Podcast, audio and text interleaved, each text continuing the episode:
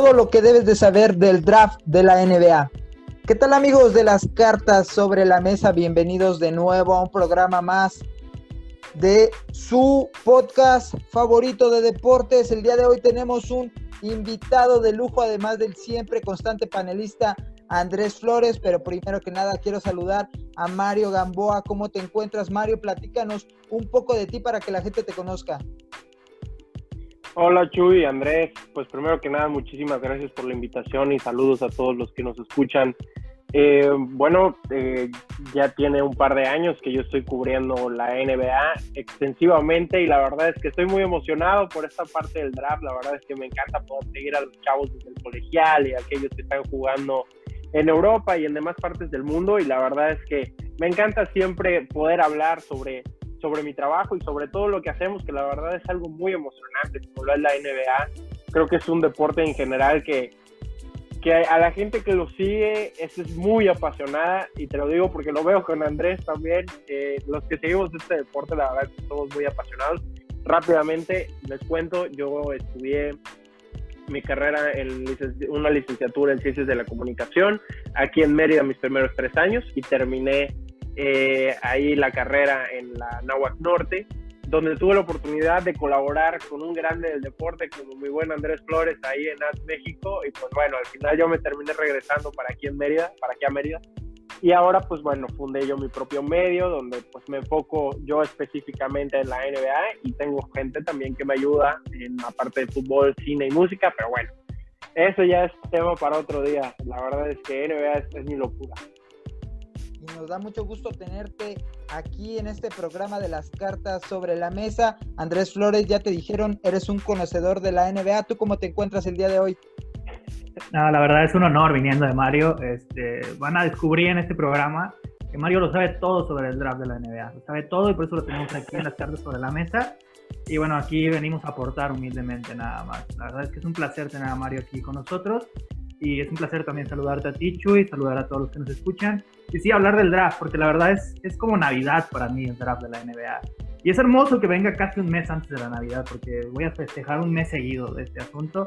Eh, y aparte la NBA que comienza casi en Navidad también, o sea, es, hermoso. es, el también.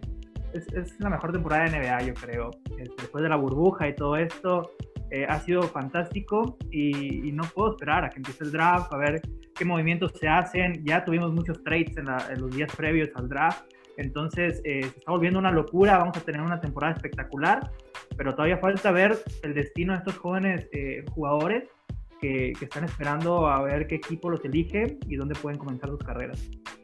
Sí, se está agitando demasiado el mercado antes de que empiece esta temporada. Venimos de una de las campañas más raras en la historia de la NBA por todo el tema de la pandemia, de la burbuja. Y la primera pregunta que hay que poner sobre la mesa, y quiero empezar contigo, Mario, es si sobre este es un draft de menor calidad respecto a años anteriores. Sí, em, es una buena pregunta porque creo que se ha platicado mucho sobre que este draft, menos en el top o en la cima, no está tan fuerte en estrellas como si otros drafts lo han tenido. Es importante dejar muy claro que en este draft no hay un Zion Williamson, no hay un John Morant. Y de hecho, haciendo la preparación para el podcast, yo pensaba, bueno, RJ Barrett, el pick número 3 del año pasado, creo, o a mis ojos, sería sin duda alguna el pick número uno de este draft 2020. Eh, a pesar de que creo que hay un par muy interesantes, y ya los estaremos hablando, Wiseman, de Obi Toppin, Anthony Edwards, Lamelo, el mismísimo Lamelo Ball, ¿no? Que tanto se platica de él.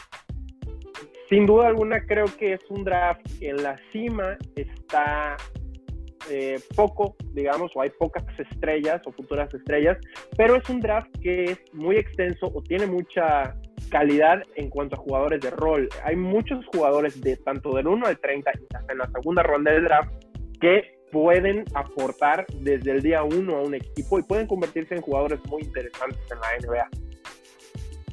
¿Y tú, Andrés, cómo ves este tema? ¿Tienes las mismas expectativas o crees que pues va a haber mucha profundidad y, que hay de mucho por qué agarrar y que no hay que preocuparnos por eh, esa falta de jugadores de impacto? Estoy totalmente de acuerdo con Mario. porque no, es como menciona, no hay un Zion, o como en años anteriores todavía no hay un Ben Simmons, no hay un Carl Anthony Towns, eh, no hay un Anthony Davis, no hay un eh, Luca Doncic, que ni siquiera fue el número uno en su draft. Entonces, no, no está, no esa diferencia entre los primeros tres picks y el resto de la lotería no es tan grande. O sea, en realidad no, no hay una diferencia de nivel tan grande como en otros años.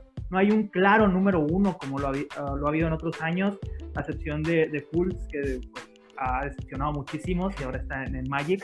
Eh, pero, pero sí es un draft de mucha profundidad, como dice Mario. Es un draft que sobresale más que nada por sus tiradores, por sus defensores perimetrales y porque tiene muchos jugadores en la pintura modernos, jugadores modernos de NBA, cuatro que pueden estirar la cancha.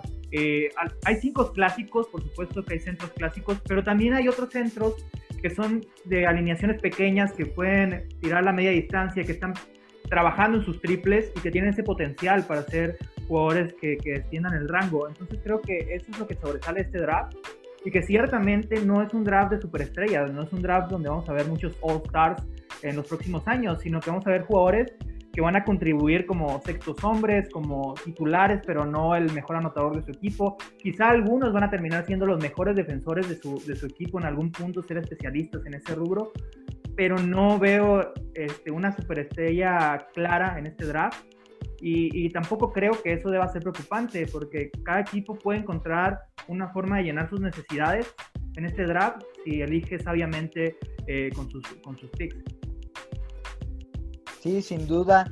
No sé si con esta baraja tan equilibrada de posibilidades que, que han mencionado, podemos determinar que hay un mejor jugador, un pick número uno indiscutible para este draft o cuáles son sus opciones para ustedes? Pues ahora sí que digo, perdón Andrés, eh, yo tengo, y para todos los que escuchan, si tienen oportunidad, ya estoy metiendo a tu mi publicidad, pero hicimos una guía ya en, en grupolegado.com.mx donde yo doy a mis primeros top 10 picks del draft. No sé si te venga esto como sorpresa, Andrés, pero mi jugador favorito específicamente en este draft, que ya lo comentamos, es uno que no tiene superestrellas, o al menos, al menos no claras, es Tyrese Halliburton. Yo estoy enamorado de este jugador de Iowa, que es uno de los jugadores que más se habla como, creo que muy poca gente lo tiene fuera de su top 10. Entonces es un jugador muy constante, muy sólido, que sabe la gente que va a ser un muy buen jugador en la NBA pero que no le ven esa calidad tal vez de estrella que sí otros podrían tener, como Wiseman, Edwards, Lamelo Ball. Yo, la verdad es que me senté y empecé a estudiar y empecé a ver entrevistas. Tuve la oportunidad esta semana pasada de estar en entrevista con eh, este chavo y la verdad es que lo único que hizo fue enamorarme aún más. Su capacidad de ser un líder, de, de hecho, si, si ustedes ven su primer año en Iowa y luego su segundo año en Iowa, eh, él tuvo un incremento tanto en el rol como en las oportunidades, como en sus números. O sea, aprovechó esa gran oportunidad que tuvo y creo que si hubiera seguido en la universidad, hubiera seguido creciendo poco a poco y creo que esa trayectoria va a seguir dándose en la NBA. Y de nuevo, en un draft donde no hay claras estrellas, creo que es importante buscar a un jugador de rol sólido que tiene esa capacidad de convertirse en estrella y es lo que yo veo en Tyrese Halliburton se le critica mucho que tiene un tiro, una mecánica de tiro un poco extraña, pero le caen las pelotas. Es como, yo recuerdo mucho a Sean Marion en su momento que tiraba muy extraño, que tenía este, este tiro como de conejo que le decían, pero las bolas entraban. Entonces, me encanta Travis Halliburton y creo que esa mecánica de tiro que puede corregirse poco a poco si puede encontrar un buen equipo que lo ayude, se puede convertir en una estrella y yo por eso estoy enamorado de Halliburton. Y digo, a pesar de que creo que no es el que tiene el, más el techo más alto, creo que es el más sólido. Creo que no hay forma en la que vaya a fallar Halliburton en la NBA. Pero si me hablas de los jugadores con más techo, tiene que ser Wiseman o Edwards, sin duda. Sí, eh, Halliburton es, es, un gran jugador, estoy de acuerdo contigo. De hecho, anota por encima del 40% de triples, así, así lo hizo en Iowa. Eh, es un gran jugador defensivo, tiene una gran inteligencia para entender el juego, eh, el catch and shoot lo hace bastante bien. Eh, es un gran jugador, sin ninguna duda, es un gran, gran jugador los dos costados de la cancha. También me gusta mucho, también lo tengo entre mis primeros 10, sin ninguna duda. Eh, sin dudas, los favoritos entre los expertos han sido Wiseman, Ball y Edwards, sin ninguna duda. Ahí, ahí va a salir el número uno porque así lo han visto, así han aparecido los mock draft este, por todos lados. Y, de ellos tres, yo diría que Edwards es el que está más preparado para contribuir eh, de manera constante a un equipo. En caso de que fuera Minnesota, podría contribuir como un tirador externo, aunque no es el mejor tirador de triples de esta clase del draft pero es un jugador muy atlético, muy, muy atlético, que está, tiene el cuerpo, el físico listo para participar en la NBA y que tiene que mejorar en algunos aspectos, como la selección de tiros, que creo que eso se va a resolver por sí solo cuando esté en un equipo donde él no sea el mejor jugador y va a tener que elegir mejor sus disparos al aro. Eh, Wiseman, obviamente, entre los centros es el mejor, es el que tiene más potencial, el problema es que jugó muy poco a nivel universitario. Se salió de la universidad eh, de Memphis eh, y no tuvo actividad y hay muy pocos highlights, hay muy pocos videos para analizar a Wiseman. Pero obviamente tiene el potencial, principalmente en el costado defensivo. Eh, después tienes a Lamelo, que también dejó el básquetbol colegial en los Estados Unidos, se fue a jugar de manera profesional a Oceanía y, aunque es un jugador muy visualmente muy atractivo por sus pases, eh, por su habilidad con el balón, pues también te deja algunas dudas en sus decisiones, en sus tiros al aro. Eh, o sea, no es tan claro como lo mencionábamos al principio, pero creo que Edwards es el que está más preparado para jugar a un nivel de NBA de esos tres. Si hablamos de quién podría ser novato del año, Obi Toppin definitivamente debe ser un candidato porque ya está más que preparado para la NBA. Es un jugador que en transición es letal. Letal es, es muy rápido, es muy atlético, es muy fuerte. Es un tipo que está listo y quien sea que lo vaya a elegir. el único problema con Topin es que ya participó los cuatro años en la universidad. Entonces lo que pasa con los equipos, con los gerentes generales, es que le ven menos potencial que otros jugadores que solo jugaron un año en, en el básquetbol este, universitario. Entonces por ahí va el tema, pero Topping también está muy listo. Y hay otros jugadores muy interesantes eh, que pueden participar para, para, competir por el novato del año eh, en esta temporada. Por ahí también hay otro nombre. Si tú me avientas a Halliburton, yo te voy a aventar aquí a, a que me parece otro de los jugadores que está muy listo para jugar, especialmente en el costado defensivo. De hecho, hace meses se mencionaba que los Warriors están interesados en, en este jugador de, de la pintura y creo que no sería mala idea tampoco. Eh, si los Warriors encontraran la forma de irse un poco más abajo en el draft, este, conseguir un veterano y una selección todavía en la lotería, podrían ir por él sin ningún problema y cubrir un hueco en la pintura que obviamente tienen dentro de su, de su rotación. Pero, pero sí, los tres favoritos son sin duda Ball, eh, Wiseman y, y, Edwards, y de ellos tres veo a Edwards, después vería a Toppin y, por último, si vería a Kongu, sin ninguna duda, como los tres jugadores que podrían causar más impacto desde, su primera temporada en la NBA. Oye, qué bruto. Me decías ahorita lo de Wiseman, que de los tres partidos que jugó en la universidad, me he dado de topes en la cabeza viendo las repeticiones de Oregon hasta el cansancio. Qué horror, las mismas tres clavadas. Una y otra vez intentando sacar algo de highlights de, de Wiseman. Al fin y al cabo, pues me senté a ver más que nada lo, la prepa y demás. Pero, pero sí, como dices, o sea, Wiseman es difícil. Creo que si hubiera jugado la temporada completa colegial, creo yo que sería el, el, pick número uno sin duda alguna. El tipo muestra un atleticismo y un techo impresionante, pero te digo, lo poco que tuvimos fueron esos dos, tres partidos que jugó. Entonces te digo, me di de topes hasta el cansancio viendo los mismos, los mismos highlights una y otra vez. Y me encanta Topping. Eh, este, la verdad es que fui, fui fiel seguidor de los Daytona Flyers este año. Eh, tengo un podcast ahí de, de básquetbol colegial que me fascina porque ahí dicen pura idiotez. Es este, se llama Tyrus and Tate. Me encanta, hablar un montón de colegial. Invitaron a Topping y lo, me senté a escucharlo. Y me parece un tipo muy centrado, muy líder, que entiende cuáles son las cosas importantes, los puntos importantes del baloncesto. Y esta semana igual tuve la oportunidad de, entrevistar a Topin en, estas eh, entrevistas que realizó la NBA y donde tuve chance de estar.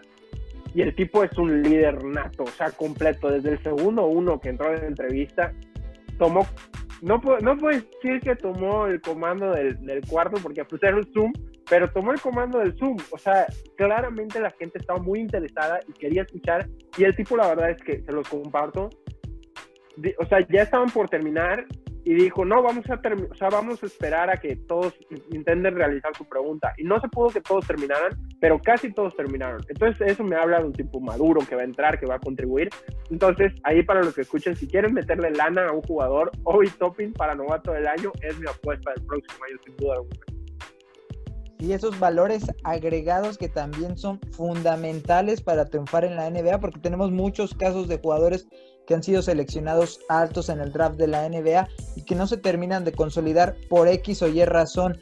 Pero vámonos al siguiente punto de poner sobre la mesa, es si los equipos que están mejor posicionados en este draft quién de ellos debe moverse y quizá cambiar su selección buscando otras necesidades por cubrir y tratar de, ver cómo llenarlas. Ahí, ¿cómo lo ves eh, este aspecto, Andrés? ¿Qué, equipo ves eh, en esa posición?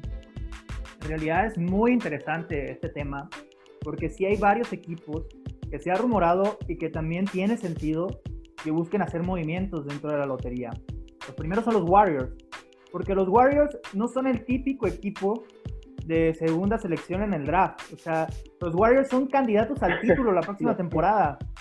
Eh, entonces no necesitan un novato, la realidad es esa. No necesitan un novato para, para este momento de, de, su, de su pico de rendimiento. O sea, necesitan un veterano que les aporte o necesitan profundidad en la rotación, que es otro tema. Hay diferentes opciones que podrían tomar los Warriors. Se ha hablado de que Celtics está ofreciendo sus selecciones en el draft que tiene la número 14, la número 26 y la número 30. En realidad yo creo que los Warriors, si tomaran las tres selecciones de los Celtics, tendrían oportunidad de llenar diferentes huecos en su rotación con jugadores que pueden hacerlo, porque ya lo mencionábamos, es un draft de muchísima profundidad. Entonces pueden tomar un tirador con la selección número 14, este, podrían tomar a, no sé, a Desmond Bain, podrían tomar a, a Maxi, también que es un base armador muy interesante. Eh, que me gusta bastante. Eh, en la 26, en la 30, pues podrían ir, no sé, Josh Green, Tyler, eh, Terry, perdón. Eh, también es una opción muy interesante si quieren un proyecto. Entonces son opciones interesantes. También podrían trabajar con los Pistons. Y aquí es donde entra otro factor. Pueden los Warriors este, quitarse de encima el pick número 2 y al mismo tiempo quitarse de encima Andrew Wiggins o sea, sería valiosísimo para los Warriors quitarse encima quitarse a Andrew Wiggins de plano. sería, sería fantástico porque, porque Wiggins no es el jugador que va a tomar la batuta de los Warriors cuando los Splash Brothers lleguen a su final. La realidad es, Wiggins es un jugador sobrepagado, sobrevalorado, que sí sabe anotar, pero que más allá de eso no, no puede contribuir como un número uno en una franquicia. Eh, o sea, los Warriors lo tienen como un número 3 o 4 en su equipo, a un jugador que gana más de 20 millones de dólares. Entonces no, no tiene mucho sentido ese aspecto. Y si pueden llenar algún espacio con los Pistons, consiguiendo a Blake Griffin y el pick número 7, hablar con Cleveland sobre la selección número 5 y Kevin Love, quizá pueda funcionar la Marcus Aldridge de los Spurs, que tienen la selección número 11, si no me equivoco, y todavía pueden conseguir algún tirador importante como Devin Vassell, eh, pueden obtener a Abdilla también, pueden obtener a Halliburton, que ya lo mencionabas, o Kongu, que ya lo mencionaba yo también, eh, Okoro puede ser un jugador perimetral interesante para su defensa, eh, Naismith también es uno de los grandes tiradores de este draft, todavía pueden conseguir un jugador de impacto para su rotación y para lo que necesitan los Warriors, quitarse de encima a Wiggins y su contrato espantoso y conseguir un veterano que les pueda ayudar en la pintura. Obviamente estos escenarios son un poco más complicados y tendría que, definirse si equipos como los Pistons, como los Spurs y, como los Cavaliers están dispuestos a tomar a Andrew Wiggins, que yo nunca estaría dispuesto a tomar a Andrew Wiggins en este punto de su contrato. Quizá uno o dos años más adelante sí, pero en este momento no. Eh, entonces vamos a ver qué pueden hacer los Warriors. El otro caso es el de Minnesota, porque Minnesota tiene que estar totalmente convencido de que en el número uno del draft van a encontrar el jugador que pueda acompañar a D'Angelo Russell y a Carl Anthony Towns para convertirlos en un equipo de postemporada. Si no es así, y si pueden conseguir un jugador veterano a cambio de la primera selección, que los pueda impulsar a competir entre el quinto y octavo puesto en la conferencia del oeste, deberían hacerlo sin ninguna duda. Porque además tienen la selección número 17, entonces no es que se vayan a, quedar sin nada en este draft. Eh, por ahí también se ha hablado de Atlanta, que quiere mover su selección número 6. Incluso se ha hablado de John Collins, eh, como una opción de intercambio. Entonces también eso, eso podría funcionar para Atlanta, que, que teniendo a Trey Young, lo que quieren, y en una conferencia como la conferencia del Este, lo que quieren es convertirse en un equipo de postemporada la próxima temporada. Entonces, eh, vamos a ver qué movimientos pueden hacer. Eh, creo que podemos observar también qué puede hacer Phoenix, porque Phoenix, de alguna manera, Phoenix se quedó con la selección número 10 a pesar de obtener a Chris Paul. Entonces, a lo mejor podrían mover esa selección número 10 por ayuda de un jugador más consolidado en la NBA que acompaña a Chris Paul, que acompaña a Devin Booker y que acompaña a DeAndre Ayton. Vamos a ver qué hacen con ello o si quieren ir con alguna de las opciones jóvenes. Y el otro son los Knicks.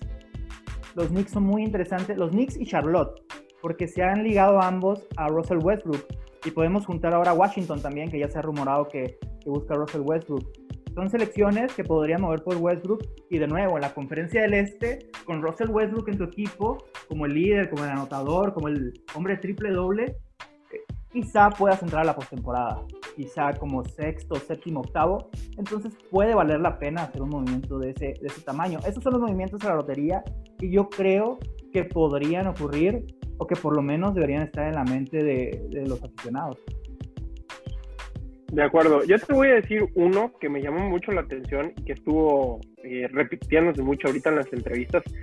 Me llamó mucho la atención que varios de los picks o de los prospectos más bien, que están proyectados para estar en el top 5, tuvieron entrevistas con Detroit, ya lo dijiste.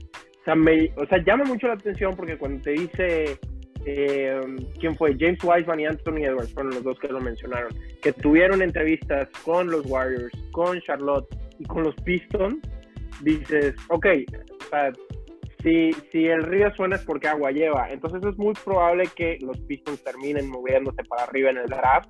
De hecho, es muy, muy probable que lo terminen haciendo.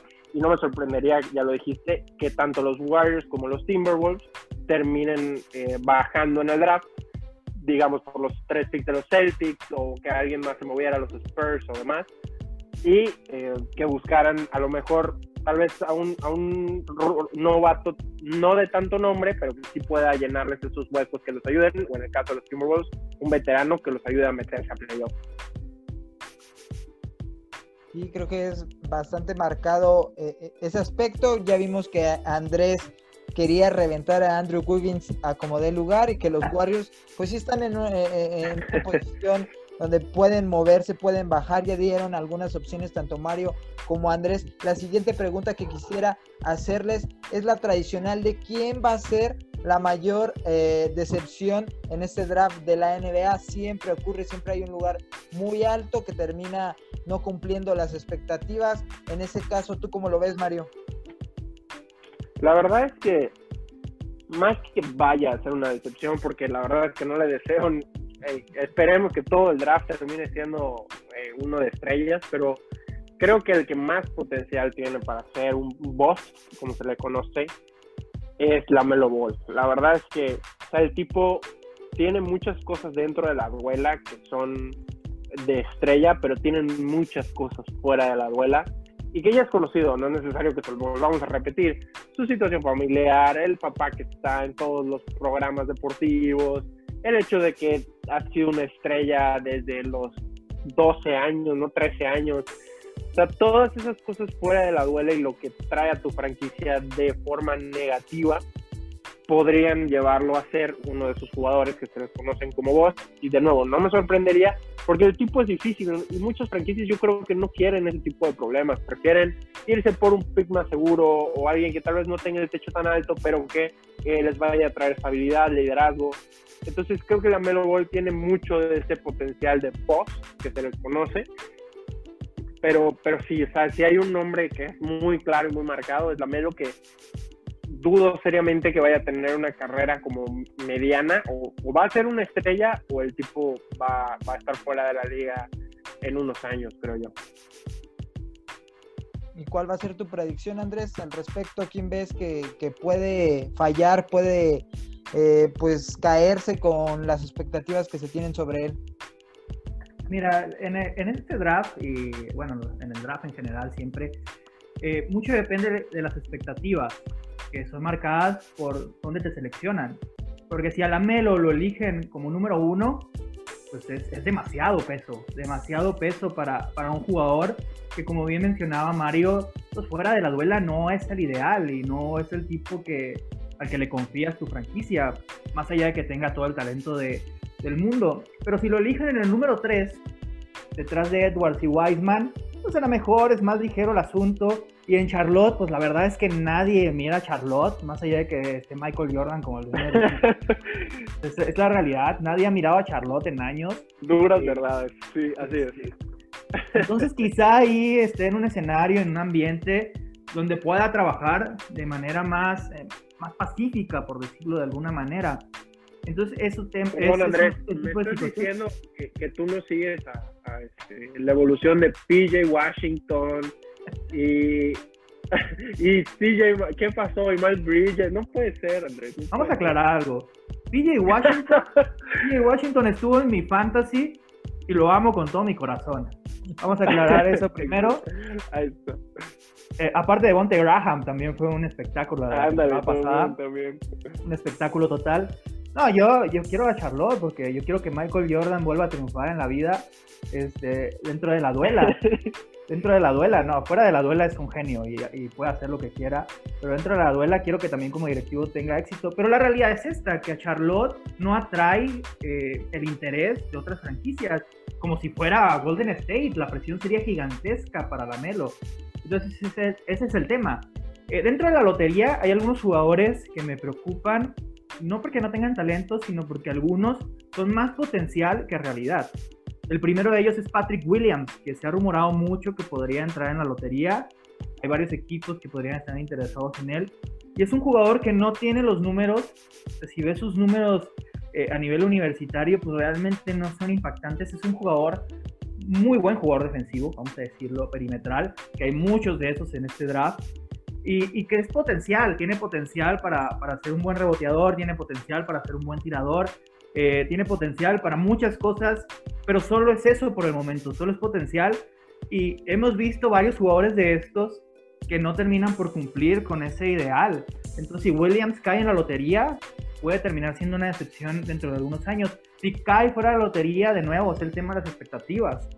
Un jugador que cae fuera de la lotería no tiene tanta presión como otros. Eh, ese es el tema. Otros, eh, otros dos que tengo por ahí son eh, Kira Lewis Jr., que me gusta, me gusta Lewis, pero también todavía le falta trabajo a, a Lewis Jr., que jugó en Alabama, que, que, podría ser todavía un mejor jugador de lo que es, pero tenemos que esperar a que lo sea. Especialmente porque en la NBA hay que ser un tirador mucho más constante, no es que sea un mal tirador, pero hay que ser un tirador mucho más constante para sobrevivir en la posición de, base armador. También depende mucho de qué rol caiga, porque en la NBA actual, de repente si caes con Trey Young y juegan con dos guardias y tú eres el otro guardia que no tiene la presión de anotar los triples, pues puedes hacer un trabajo mucho más modesto y todavía aportar a tu equipo. De nuevo, depende mucho de las expectativas. Y el último es Sadik Bey. Eh, Sadik Bey es, eh, es un buen alero, sin ninguna duda. Es uno de los grandes tiradores de este draft también.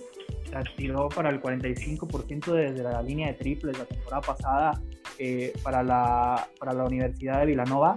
O sea, es un gran tirador, pero tiene que seguir trabajando en otros aspectos de su juego, porque si no, se va a convertir en un tirador de esquina solamente.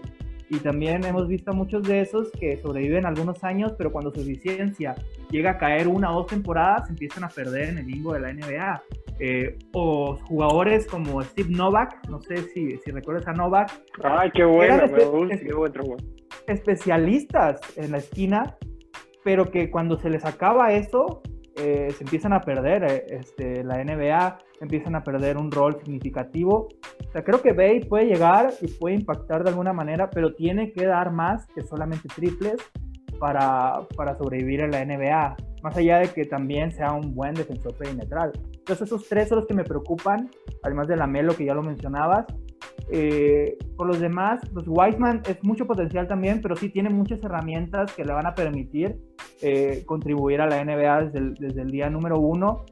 Y, y, los demás jugadores me gustan, me gustan bastante el resto de los jugadores porque hay muchos jugadores de tres y defensa, triple y defensa, que es lo que le encanta a la NBA hoy en día. Y hay muchos jugadores en la pintura que son grandes reboteadores y que tienen rango y que van a sobrevivir con eso en la NBA por ahora hasta que encuentren una tercera arma.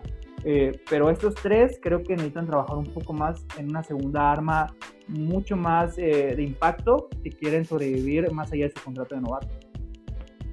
De acuerdo.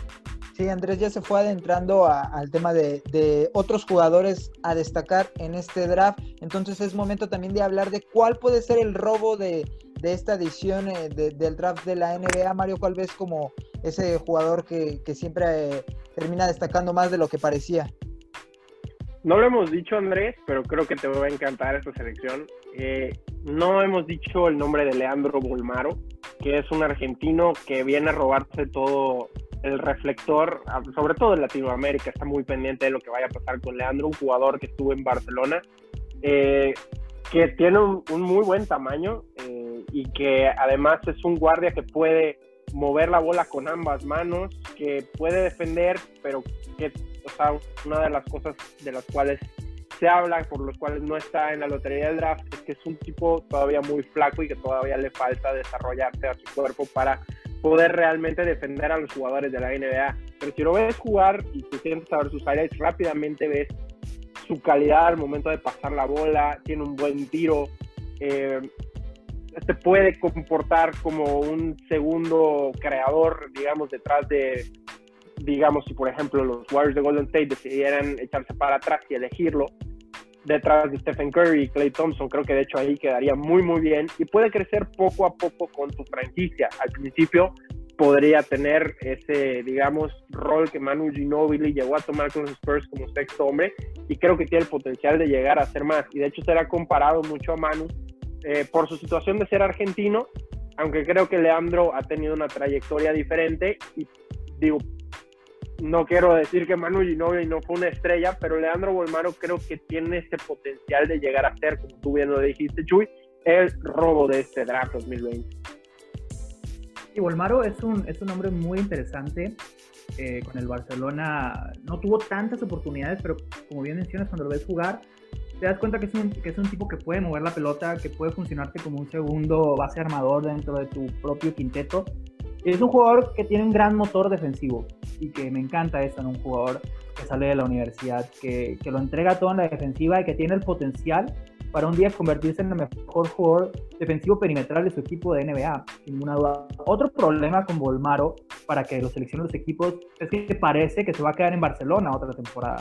Entonces, por ahí de hecho, el escenario ideal yo creo que es ese de los Warriors, porque los Warriors no creo que tengan algún problema en esperar a Volmaro un, un año o dos y decide quedarse en el, en el baloncesto europeo eh, y verlo desarrollarse y llegar cuando los Flash Brothers ya vengan como a, a, la baja, que no sé si va a ser en dos años o en cinco. no, no, no, dale chance. Porque Stephen Curry es una locura.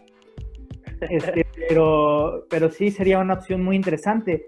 Otros jugadores, bueno, dentro de la misma lotería ya mencionabas a Burton, creo que, que si lo eligen entre el 6 y el 10, cualquiera que se lo lleve, va a ser, más allá de que sea un pick alto, va a ser un robo gigantesco también, porque tiene mucho talento. Totalmente. Eh, Abdilla me gusta mucho el, el, de Israel, me gusta bastante. Es este tipo de... Te voy a contar un secreto, Andrés. Yo lo tenía como mi número 10 en el draft, pero después de la entrevista que tuvo el otro día, lo bajé. La verdad es que, si se los comparto, muy indispuesto, un tipo con mala actitud. Te digo, a lo mejor y tenía un mal día, uno nunca sabe, pero me llamó la atención porque en general este tipo de entrevistas la verdad que son como muy genéricas, los, jugadores dan respuestas muy genéricas, puedes intentar rescatar un poco como la actitud que trae así, y les digo, si le pueden preguntar a cualquiera que haya entrado a esa entrevista, una actitud como muy muy muy prepotente del chavo, no no me encantó la verdad, entonces yo ya lo saqué de mi top 10. Perdón que te interrumpiera, pero creo que era un punto interesante para comentar. No, es un, es un punto muy muy importante, porque sí, yo te iba a hablar de las condiciones en la duela de Ardilla, que es un tipo que mueve muy bien el balón, que es un alero de estos que, que pueden jugar como base también por momentos, no digo que tomar la posición de base como LeBron James, pero por momentos pueden tomar esa posición de, base y que tiene un buen tiro externo. Eh, es un jugador muy interesante, es un proyecto muy interesante. Eh, y otros más por ahí que van a quedar fuera de la lotería seguramente, pero que son muy, muy importantes también. Eh, me gusta Nico Mannion, me gusta muchísimo este, como base armador. Creo que incluso podría quedar hasta la segunda ronda y sería un robo total desde mi punto de vista. Si total, total. Ronda. Este, me gusta Pokusevski como proyecto a largo plazo tiene muchas condiciones atléticas y de, de IQ este, muy importantes. Me gusta muchísimo lo que, lo que ha visto. Me gusta Tyrell Terry, creo que es uno de los mejores tiradores de todo el draft. Me recuerda a una, como una mezcla de Stephen Curry y Trey Young. Este, me gusta muchísimo lo que Yo también lo tenía ahí como, como Fred Van Fleet más o menos. Obviamente Fred pues, se, ha, se, ha, demostrado como un buen defensor y Tyrell Terry necesita trabajar en eso. Eh, me gustan ellos. Me gusta Desmond Bain. El problema con Bain es que también jugó los cuatro años universitarios y se, como que se pierde el potencial, como que los equipos dicen ya no tiene potencial este jugador, pero Bain es también uno de los grandes tiradores de triple de este draft y, también le falta un poco el tema de la explosividad en el tema atlético, pero en general es un jugador que te puede aportar muchísimo. te puedo dar otros nombres, ¿no? Cole Anthony, Josh Green, eh, Trey Young, eh, Jalen Smith, eh, Cassius Winston, son jugadores que, que, son interesantes, quizá no robos, pero que sí, que sí van a, a ser jugadores que si los elige alguien que crea en ellos, pueden aportar a la NBA 10, 12, 15 años sin ningún problema. Te voy a dar dos nombres rapidísimo antes de, que sigamos ya con la última pregunta, Michuy. Eh, Malakai Flynn. Ese me fue el otro. Qué horror. Malakai Flynn es uno de los que yo tengo ahí. Y Grant Wheeler es el otro que por ahí sí tienen chance que vayan a ver los highlights. La verdad está interesante y se podría ir en la segunda ronda. Sí, son dos nombres interesantes. Eh, Flynn va a ser armador, si no me equivoco. Eh, sí, correcto. Igual que Wheeler. Los dos.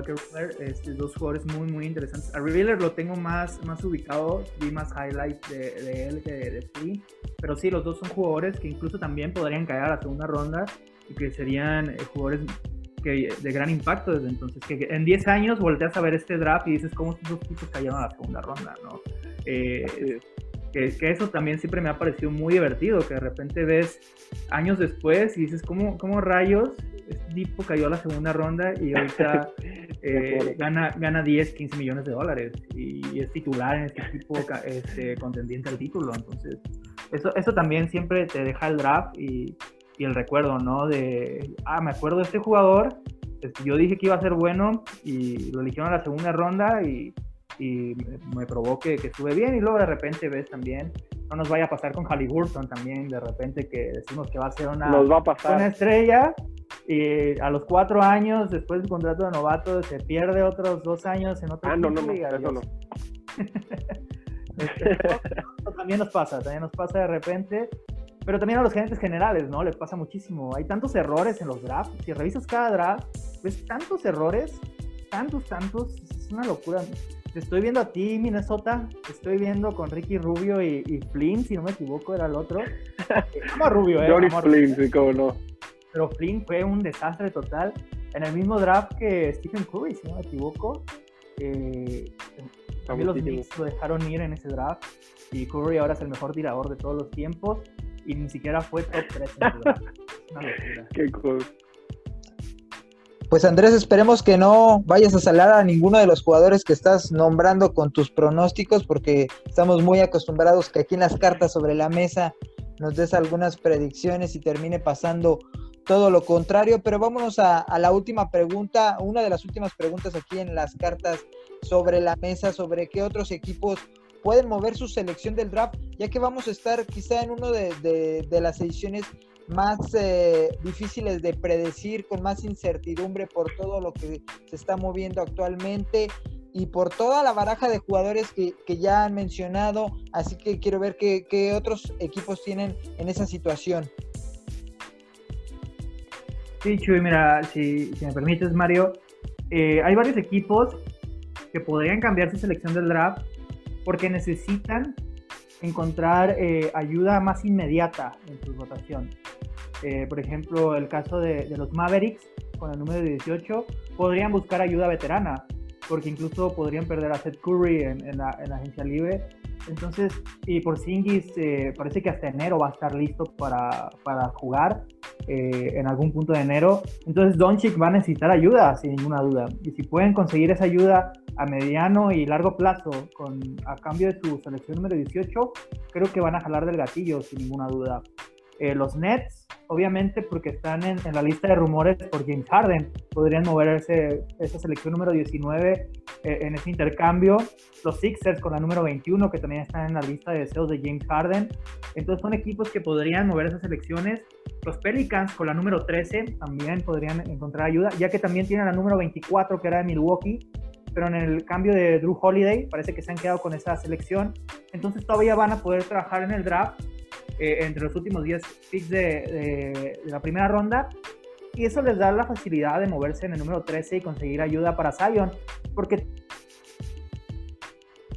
a los Zion, que les pasó con Anthony Davis, si no le arman un equipo que pueda competir de manera constante en la postemporada, Zion va a esperar eh, los 8 años que necesite para ser agente libre y se va a ir porque aparte tampoco es un gran mercado el de Nueva Orleans y puede encontrar un mercado más accesible, más, eh, más eh, importante en, otros equipos, este, como Celtics, como Lakers, como Knicks, eh, como Warriors, que ya se está convirtiendo también en un mercado muy interesante.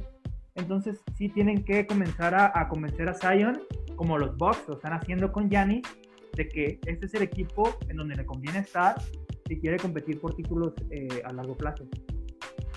De acuerdo, te voy a dar un para ahí porque la verdad es que creo que mencionaste eh, como los principales o los que se espera tal vez que se muevan, pero los Suns y los Wizards, si no me equivoco, tienen los Wizards el 9 y los Suns el 10. Decías, bueno, ¿a quién podrían elegir el 10?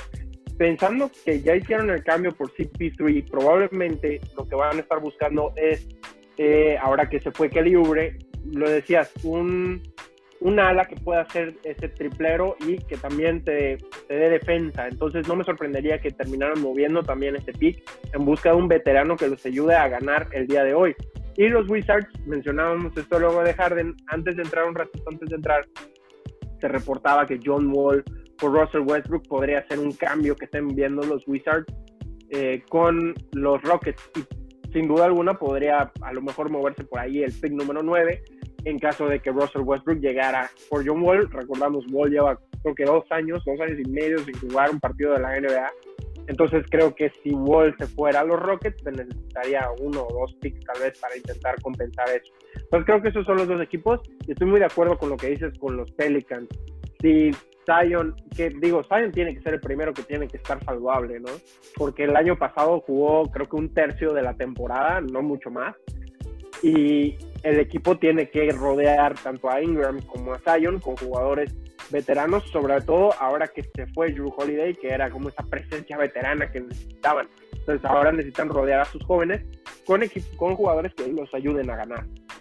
Lo bueno es que ya tienen a Brandon Ingram, eso es muy importante, muy, muy importante, porque es uno, es uno de los grandes anotadores de esta liga, de esta NBA. Pero sí, Zion tiene que probar que va a estar sano. También muchos de los partidos que se perdió Zion la temporada pasada tuvieron que ver con el, el miedo de los dirigentes de los Pelicans. Porque había, había momentos en los que parecía que estaba sano, pero no le permitían jugar o le limitaban los minutos por temor a que se lesionara. Y entiendo ese temor, está bien fundamentado, pero también eh, tienes que... Claro. Estaban peleando, por la postemporada, también tienes que hacer ese esfuerzo, porque el primer mensaje que le mandaste a Zion es, eh, no, no nos importa la postemporada en este momento, eso no es lo importante. Y va a haber momentos en los que nuestra prioridad no va a ser la postemporada. Y se lo probaron de esa manera Zion. Más allá de que estaban preocupados, legítimamente, legítimamente preocupados por su salud, pues para Zion, que es un joven, eh, muy joven, este, pues, Él, quiere, él quiere ganar, él quiere salir y competir y decirle que no y decirle, no, ¿sabes qué? En este momento no nos importan los playoffs, pues puede ser algo que, que no se le vaya a borrar de la memoria eh, cuando llegue el momento de tomar decisiones en la agencia libre. Claro, y es que no cualquier playoffs, o sea, ahí Zion tuvo la oportunidad, pudo haber tenido la oportunidad de enfrentarse a los Lakers de Anthony Davis y LeBron James, que uno nunca sabe, o sea, la NBA es muy fugaz, o sea, uno cree que tiene cuatro, ocho años tal vez para estar compitiendo, pero no es así, o sea, tal vez esa oportunidad de enfrentarte a LeBron James y Anthony Davis nunca más se vuelve a presentar y era una gran oportunidad de ganar experiencia y yo la verdad es que soy eh, muy fiel abocado a que es muy importante entrar a playoffs, es muy importante agarrar esa experiencia, es muy importante jugar contra grandes jugadores históricos para poder ir ganando toda esa experiencia que es necesaria para posteriormente ganar en, rondas más complicadas de los playoffs. Y, y Chuy, si me permites, eh, nos llegaron unas preguntas de, algunos amigos míos que querían saber sobre este draft también. Y la primera es de Martín Gardea, el coach, como lo apodo con, con mucho cariño, compañero de, innumerables batallas en la duela eh, y rival también por momentos. Este, uno de los grandes tiradores de triples que yo conozco en esta vida. Eh, nos pregunta sobre sus Celtics, sus Celtics amados, que tienen tres selecciones, Mario. Tienen la 14, la 28 y la 30, 26 y 30, si no me equivoco. Eh, ¿qué, van a hacer los Celtics, Mario? ¿Qué tienen que hacer los Celtics en este draft? Los Celtics lo que necesitan es ya dejar de elegir a, jóvenes. Qué bruto, ya tienen como 25 allá en la banca entre Robert Williams y ay, se me fue el chavo del año pasado que igual jugó por momentitos y o sea, ya, ya, lo que necesitan es dejar de, de, elegir novatos y cambiar esa mentalidad por el hecho de tienes un Jason Tatum que está entrando a su, a su mejor nivel, tienes un Jalen Brown que está pasando por las mismas. Eh, Kemba Walker, bueno, a lo mejor puede ser una pieza para encontrar un mejor jugador, pero bueno, Drew Holiday ya se les fue, ya se fue a los Bucks. Podría ser, a lo mejor James Harden sonaba, empezó a sonar un poquitín hoy en la tarde que podría ser eh, por Kemba Walker, Gordon Hayward y a lo mejor tantos picks que tienen.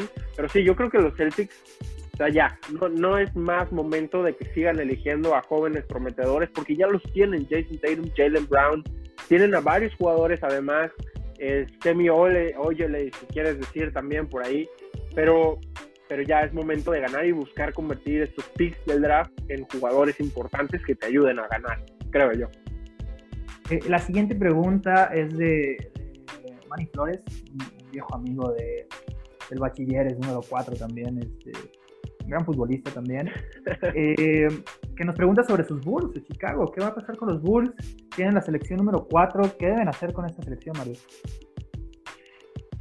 Yo creo, digo, si fuera los Bulls, no puedes sentarte a cruzar los dedos porque creo que los Bulls están en el lugar perfecto para elegir a la Melo Ball. Creo que ellos son el equipo que debería elegir a la Melo porque tienen una ciudad grande, pero no es Nueva York ni es Los Ángeles.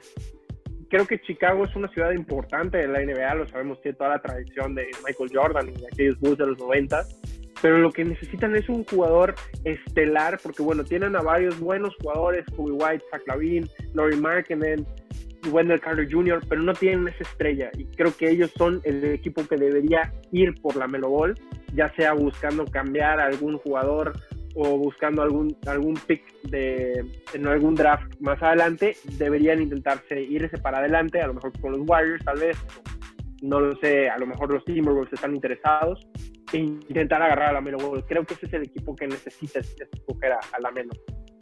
Y me encanta que los Bulls también tengan a Billy Donovan ya como su entrenador. Me gusta muchísimo que... Ya les hacía falta un cambio.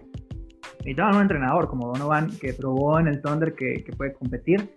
Y, por último, ya habíamos hablado de la Melo, hemos hablado de la Melo, pero me pregunta Uriel, eh, compañero de As USA, nos pregunta por él, ¿va a ser la Melo un fracaso o realmente tiene las condiciones para ser una estrella en esta liga de la NBA, Mario? ¿Tienes algún comentario extra que hacer sobre este tema? Mira, te lo comparto porque creo que ya hablamos eh, un poco de él hoy. Hoy tuvimos la oportunidad de entrevistar a la Melo y bastante, digo, no sé si han leído por ahí, eh, Andrés Chuy, eh, a todos los que nos escuchan, que lo ha hecho mal en las entrevistas. Y a mí me suena rarísimo. ¿Cómo lo vas a hacer mal en las entrevistas? Es algo que como que me parece impensado. O sea, ¿qué tienes que hacer para, para hacer malas entrevistas, no? Entonces, me entré con mucha curiosidad a ver hoy y llegó muy neutro. El tipo respondía sí, no, o sea, no, no, no quiso dar, no quiso soltar mucho la sopa o mostrar como esa personalidad que le conocemos que puede llegar a tener. Entonces, creo yo que el tipo ya más o menos se dio cuenta que no puede andar con tantas locuras porque va a empezar a caer el draft y dirán, bueno, eso que importa tanto. El caer en el draft significa que te van a pagar menos. Mientras más alto te eligen, más dinero te pagan. Entonces la Melo Ball también yo creo que ya se dio cuenta que tiene que relajarse con toda esa locura que de repente se le conoce, porque puede, hay una opción real de que empiece a caer en el draft. Digo, dudo seriamente que vaya a caer en el top 5, pero ha habido cosas más raras. Paul Pierce terminó siendo el número 11 en su momento. Eh, entonces, con la Melo Ball, creo que es importante ver su proceso de maduración y cómo va a estar este primer año tanto con la prensa como con su equipo. Eso creo que es la clave con la Melo.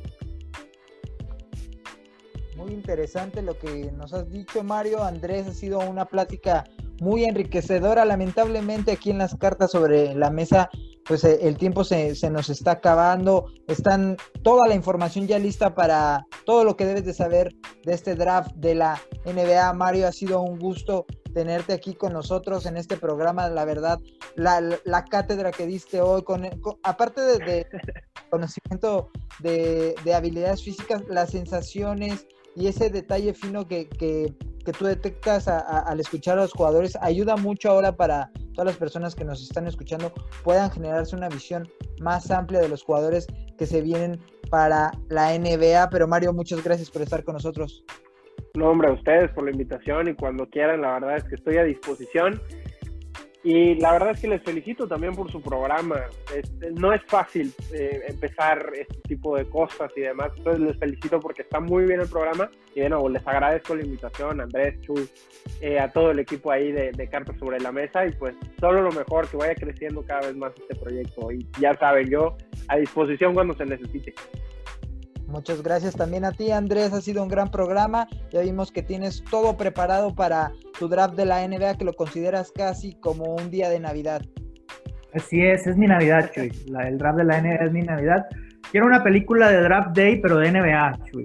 La de la NFL fue, fue fantástica, no lo voy a negar, este, pero necesito uno de NBA, Chuy. Necesito, sí, por favor. necesito uno donde, los, eh, donde Charlotte donde Charlotte se robe la noche. es lo que necesito. Por favor. Dice Andrés que por favor vean a Charlotte. Que no nos dejen así nada más. No nos dejen así. Tienen la selección número 3. Este, se empiezan a cambiar las cosas en Charlotte por fin. Primero Cuidado que no vayan por Russell Westbrook, ¿eh? Cuidado y no consigan a Russell Westbrook. Este, pero sí, la verdad es que ha sido un placer gigantesco tener a Mario aquí con nosotros. Eh, les dije, al principio del programa les dije, Mario nos va a enseñar a todos sobre el draft. Y aquí estamos, bien comprobado. Este, no, nadie como Mario más preparado para, para platicarnos del draft. Gracias, gracias. Y, y, seguramente estaremos hablando en los próximos días este, sobre todo lo que pase en esa mágica noche.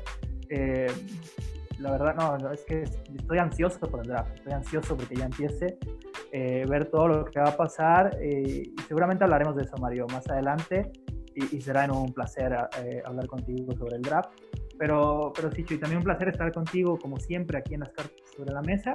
Los invitar a todos a que nos escuchen. Eh, en Más pueden encontrar eh, el programa, este, ya sea en podcast, como audio, o en YouTube, como, como video, o tanto en Facebook, donde también lo vamos a compartir.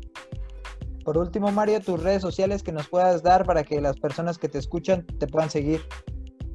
Pues ahora sí que legado NBA ahí en, TikTok, Twitter, MySpace, todo lo que tengan Facebook, Instagram, donde sea que ustedes usen redes sociales, ahí nos encuentran. Bueno, la verdad es que en MySpace no, pero todo lo demás sí. Eh, y bueno, también les invito a que sigan todas las ramas. Si son más ávidos seguidores del cine o de la música o del fútbol, también tenemos esas tres ramas. Y pues que le vayan a echar un ojo al sitio web, grupolegado.com.mx. Última cosa, Michuy, si son fanáticos de la NBA, les invito a que vayan a ver Legado NBA Show, que está disponible ya en YouTube, Instagram TV y Facebook, que es un show que estamos empezando, ya tenemos dos episodios y la verdad es que nos hemos divertido muchísimo haciéndolo. Entonces les invito a que lo vayan a ver. Sí, ya lo escucharon, súper recomendado, ya, ya vieron que Mario se la sabe de todas, todas. Andrés, a ti en redes sociales, ¿cómo te pueden encontrar? Sí, primero también les recomiendo Legado NBA. Si ustedes quieren ser de esos que con sus amigos se la saben todas y, y pueden hablar del baloncesto, vayan a Legado NBA. Ahí se van a enterar de todo y van a ser más inteligente de su grupito de amigos en, en las pláticas de baloncesto. Eh, pues ya saben que me pueden encontrar como Señor Flores 17, tanto en Twitter como en Instagram. Y seguramente durante el draft en Twitter vamos a estar comentando selección por selección eh, lo, que, lo que pensemos de, lo que hayan decidido cada una de las franquicias de, la NBA. Bueno, a mí finalmente me pueden encontrar en arroba 7 con número Chuy en Twitter para cualquier comentario. Ha sido un gran programa el día de hoy en las cartas sobre la mesa, pero esto ha sido todo y nos vemos en la próxima.